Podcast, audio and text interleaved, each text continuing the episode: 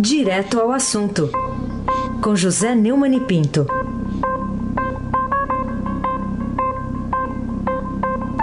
Oi, Neumani, bom dia.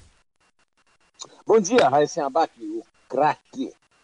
Bom dia, Carolina Colim, tim, tim, por tim, tim. Bom dia. Bom dia, Afrânio Vanderlei e o nosso pedalinho. Bom dia, Diego Henrique Carvalho. Bom dia, Macir Biasi. Bom dia, Clã Bonfim, Manuel Alice Isadora.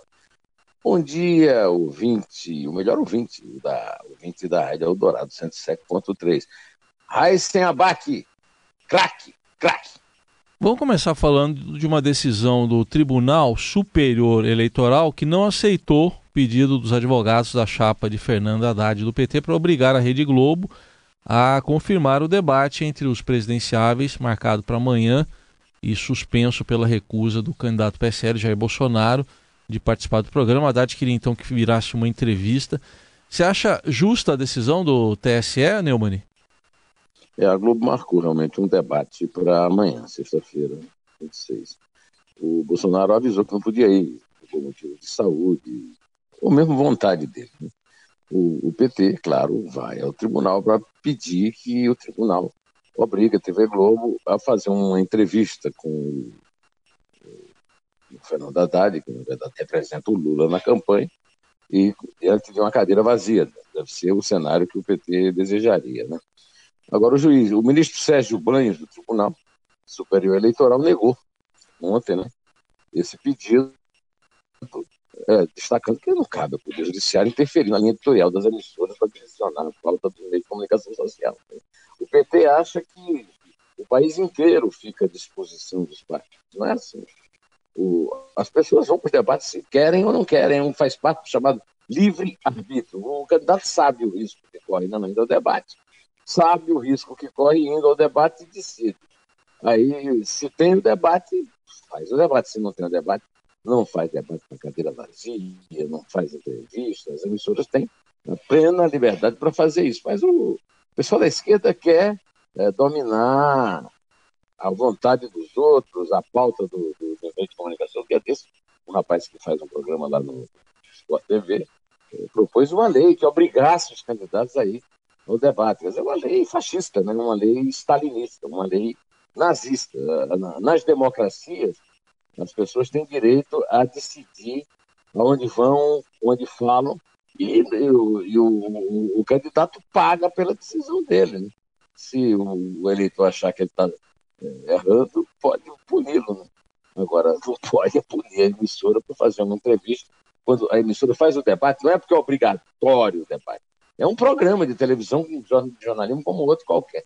A decisão do ministro foi corretíssima, Carolina Ercolim. Tim-tim, por tim-tim. Qual será, na sua visão, a participação do próximo presidente da República, seja ele Bolsonaro ou Haddad, na composição dos plenários dos tribunais superiores, né, Mani? É, há um total de 86 vagas. Pelo menos 10 ministros serão indicados na, na, nos próximos quatro anos, que é o mandato do próximo presidente. Né?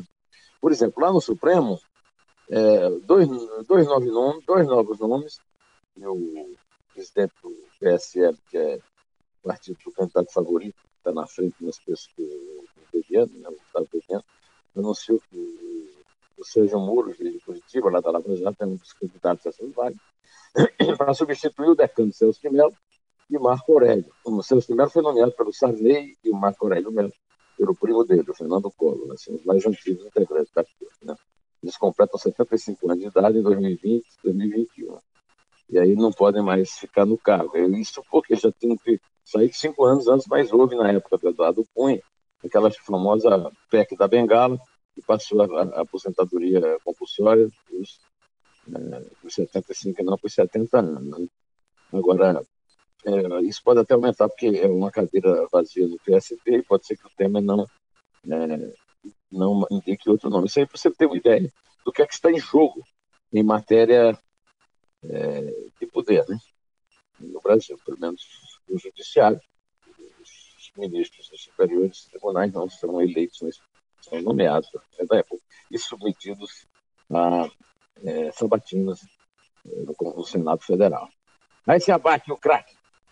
O Neumann, uh, o Jair Bolsonaro tem, é, na sua visão, ele tem razão quando ele se queixa de uma bateria de ataques do PT, ataques falsos, né, que ele diz do PT, do, do Fernando Haddad, os quais, segundo o Bolsonaro, são os principais responsáveis pela queda de quatro pontos lá na, na, na diferença entre os dois, né, de 18 para 14, nesse segundo levantamento, o Ibope Estadão Globo, que foi divulgado agora essa semana? O eu vi no, no, na Globo News, a Márcia Cavalari do Ibope, que até me deu uma entrevista, na minha série de entrevista no meu blog, né? explicando que não houve nenhuma variação. Eu não entendi por que o Bolsonaro deu essa mole. Né? Não, a diferença de dois pontos, tanto para subir quanto para descer, é uma diferença que está dentro de um negócio chamado margem de erro. Né? De qualquer maneira, o Bolsonaro aproveitou essa oscilação, como eles chamam, tecnicamente, né, para falar de algumas mentiras. Não são fake news, são mentiras mesmo descaradas.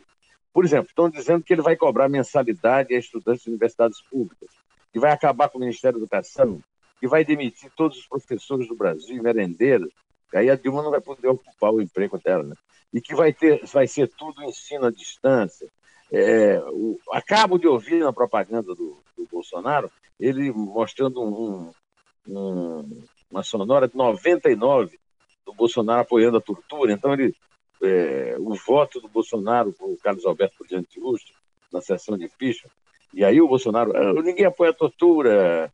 É, bom, é, ele também descartou a junção de Ministério de Meio Ambiente e Agricultura, foi proposto pelo presidente da União Democrática Ruralista, né, o Luiz Antônio Nabangacia. Né?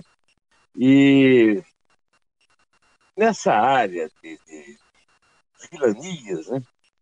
O, o, a Polícia Civil do Rio Grande do Sul concluiu que os cortes em forma de suástica numa jovem que disse ter sido atacada na rua e agredida duas semanas porque estava com uma, uma hashtag uh, ele não, foi um caso de autolesão. A moça marcou a suástica de frente do espelho, por isso que a suástica estava pra, pelo lado oposto, estava pela visão oposta na barriga dela. Você vê a que ponto as, os militantes enlouquecidos chegam.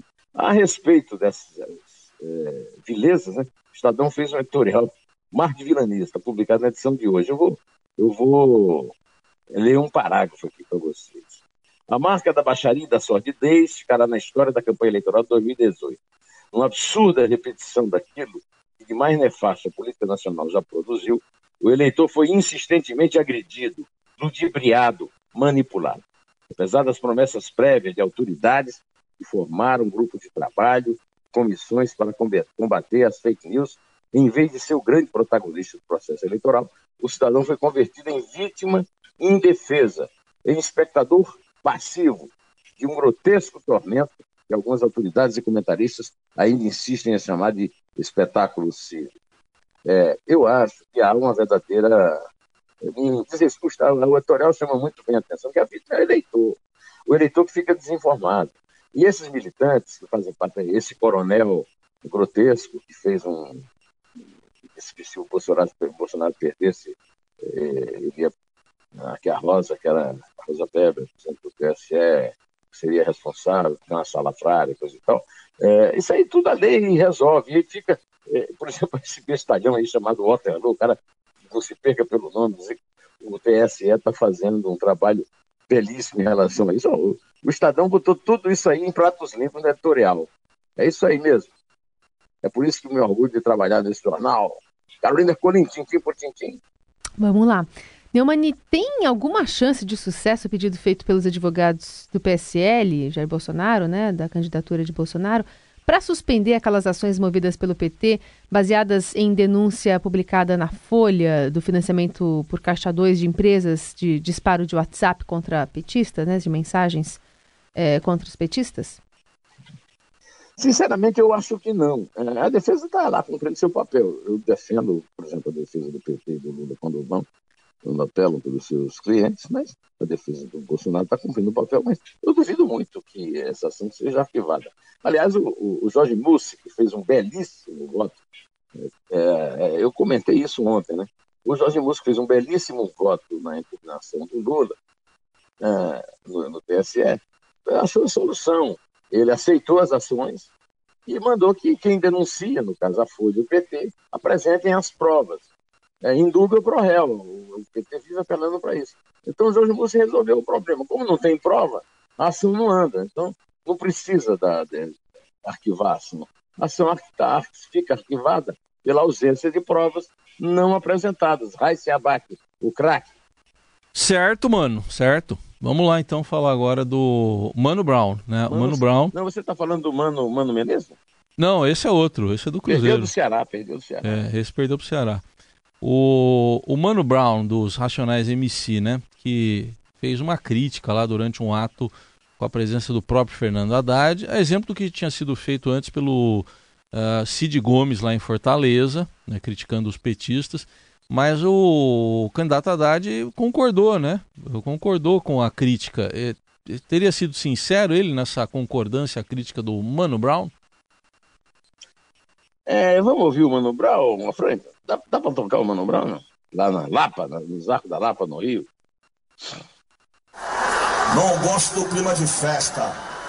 O que mata a gente é a cegueira e o fanatismo. Deixou de entender o povão, já era. Se não sabe, volta pra base. Se nós somos o Partido dos Trabalhadores, Partido do Povo tem que entender o que o povo quer. Porque a comunicação é algo. Se não tá conseguindo falar a língua do povo, vai perder mesmo. Eu acho que a fala de Mano Brown é muito importante porque traz a complexidade do nosso momento. É, não tem nada a ver com complexidade no momento. A, fa a, fa a fala do Mano Brown parece corajosa, mas ela, na verdade, é parcial. Porque não, não há nenhum, é, essa história de a falha de comunicação. Eu até publiquei agora há pouco, o, no, nós, o, Diego pôs aí no chamado Estadão Notícias, e eu pus no meu blog o meu comentário no Estadão Notícias, dizendo o seguinte: falha de comunicação uma obra. O PT não tem vergonha na cara.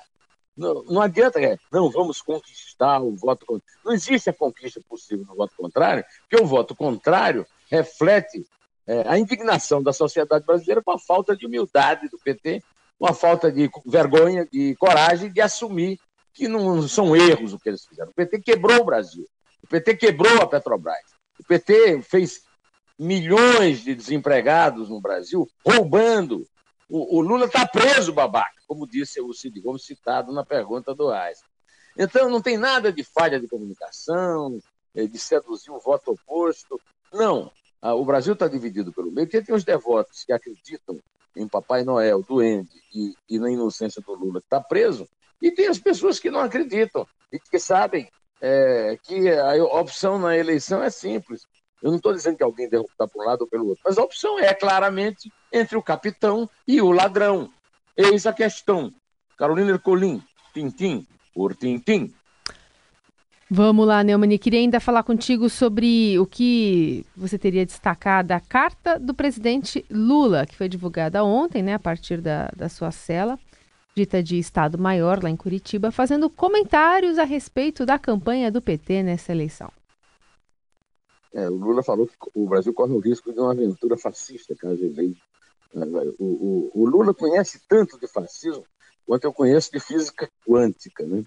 Ele não cita o Bolsonaro, porque é uma velha lição da política, você não cita o adversário. Né?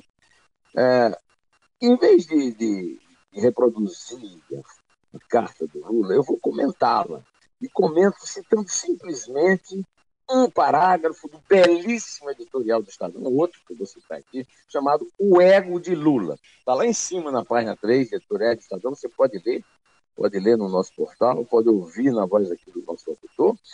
E é o seguinte, esse parágrafo é o seguinte, como jamais teve compromisso real com a democracia, que pressupõe respeito a quem tem opinião divergente, para que seja possível consistência, e também nunca reconheceu a legitimidade de nenhum governo que não fosse o seu, ou de seus títeres, Lula não consegue soar democrático, nem quando isso poderia favorecer o campo petista. A carta, ao contrário, é uma reafirmação de todas as mistificações que fazem de Lula um dos demagogos mais perniciosos da história nacional. aqui eu, eu fecho as aspas, vai dizer o seguinte: eu diria que é da história universal. Heisen, Abaki, o craque. O, o Neumann, uh, vamos falar agora também de um outro petista ex, né, agora, Antônio Palocci. Teve lá um julgamento que começou, mas não, não terminou ainda, em que o relator, uh, lá no TRF da quarta região, em Porto Alegre, o uh, João Pedro Gebran Neto, votou favoravelmente a progressão de pena né, para prisão domiciliar com o uso de tornozeleira para o Palocci, que foi ministro da Dilma e do Lula. Alguma surpresa nesse, nesse voto aí do relator? Não, o, o, o assessor dele lá, que já foi absolvido, eu acho que o, isso aí é uma confirmação de que a justiça está é, dando fé a uma, uma delação premiada que vai realmente, é, quando completamente revelada, pôr em polvorosa os súditos de Lula e Dilma. Né? até hoje a Dilma. Agora ninguém hoje vai ainda falar da Dilma, que a Dilma tomou uma surra lá na eleição para o Senado em Minas Gerais, e, e, além do mais com essa ameaça aí do, é, falsa, né, a ameaça do Bolsonaro acabar com o cargo de merendeira de escola, mas a verdade é que a delação do Palocci é uma delação muito séria, Palocci foi um homem de muita confiança, o Palocci foi o substituto do Celso Daniel, que foi assassinado lá no Imbu, ex-prefeito de Santo André, na coordenação da campanha do Lula, da primeira campanha vitoriosa do Lula. Foi depois ministro da Fazenda, caiu por corrupção, voltou como deputado federal é, e coordenou a primeira campanha da Dilma, foi nomeado chefe da Casa Civil, caiu por corrupção. Então, ele sabe o que é está dizendo e ele diz coisas terríveis. Né? O, PT tentou evitar, é, tentou comprometer o Sérgio Moro porque soltou um pedaço dessa delação, tornou público, né? Mas o Sérgio Moro já avisou que a delação tem coisa muito mais grave do que ele disse, como, por exemplo, que a campanha da Dilma eh, de 2010, que ele coordenou, custou 400 eh, eh, milhões de reais e a de 2012 custou 800 milhões, perfazendo aí um bilhão de 600 milhões, um absurdo que não tem mais sentido e a prova é isso que a, a campanha do Bolsonaro está tendo sucesso até agora, não sei haja alguma surpresa muito grande, custou 1 milhão e 200 mil reais. Carolina Ercolim, tintim por tintim. Neumani, queria que você falasse um pouquinho sobre a entrevista da semana que está lá no seu blog, o blog do Neumani.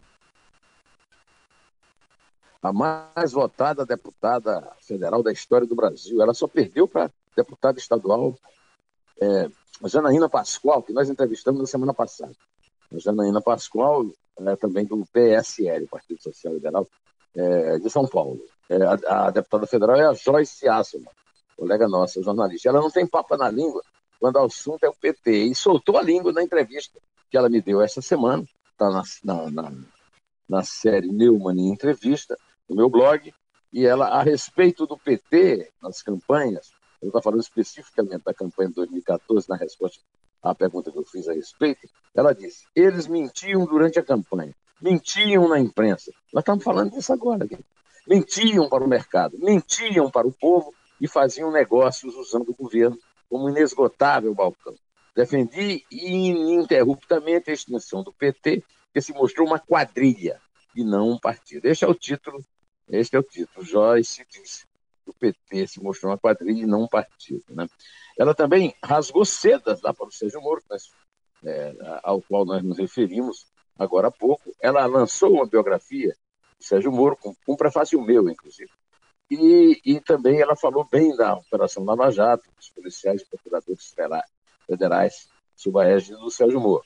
Ela disse que a Lava Jato tirou as escaras dos olhos do povo e provou, e provou que ninguém, nem mesmo o presidente de um país, está acima da lei. Prova que o Lula está preso. Mas também sobrou para o Aécio Neves. O Aécio Neves vai ser seu colega na Câmara. Era senador, disputou a Câmara, e pelo PSDB, que não tem autoridade para falar nada enquanto a Aécio Neves for militante do partido. Né? O diagnóstico dela sobre o Aécio Neves, quando ele perguntei se ela se surpreendeu com a descoberta que o PSDB fazia é, é, oposição fajuta, porque recebia propina, ela disse: ninguém decente com autoridade moral sai de uma campanha presidencial com 50 milhões de votos, assiste as aves de rapina voltarem ao poder e resolve tirar férias a partir daí. Aquela postura do Aécio me parecia muito mais fraqueza, preguiça, frouxidão. Quando ele apareceu sujo, com a mesma lama em que o PT chafurdava, tudo fez sentido. Eu convido você, ela termina a entrevista né, prometendo ajudar na Câmara dos Deputados o projeto reformista do Bolsonaro, caso, evidentemente, ele, ele seja eleito no domingo, no segundo turno da eleição.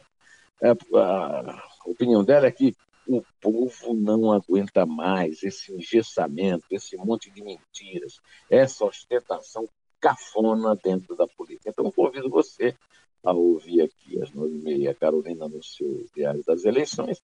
E aí, quando você acabar de ouvir, você vai lá no meu site e, e no meu blog, no Estadão, e, e vê a entrevista da Joyce. Se quiser, dê uma olhadinha também no meu canal José Neumann Pinto, no YouTube, que há 15 dias tinha 60 inscritos e agora tem 25 mil. É, o jeito agora é contar, né? Senão não vou parar de contar lorota aqui, não contar. Fabulagem, como se diz lá no meu sertão. E na minha adolescência, em Campina Grande, também se falava assim. Não vou parar de contar fabulagem para poder a Carolina começar a contagem propriamente dita da nossa despedida daqui. Muito bem. Aliás, rimou, né? Papulagem com contagem. é, é, como rima Herculim com Tintim. Exato. Não é verdade? E a eleição também tem muita sacanagem, né?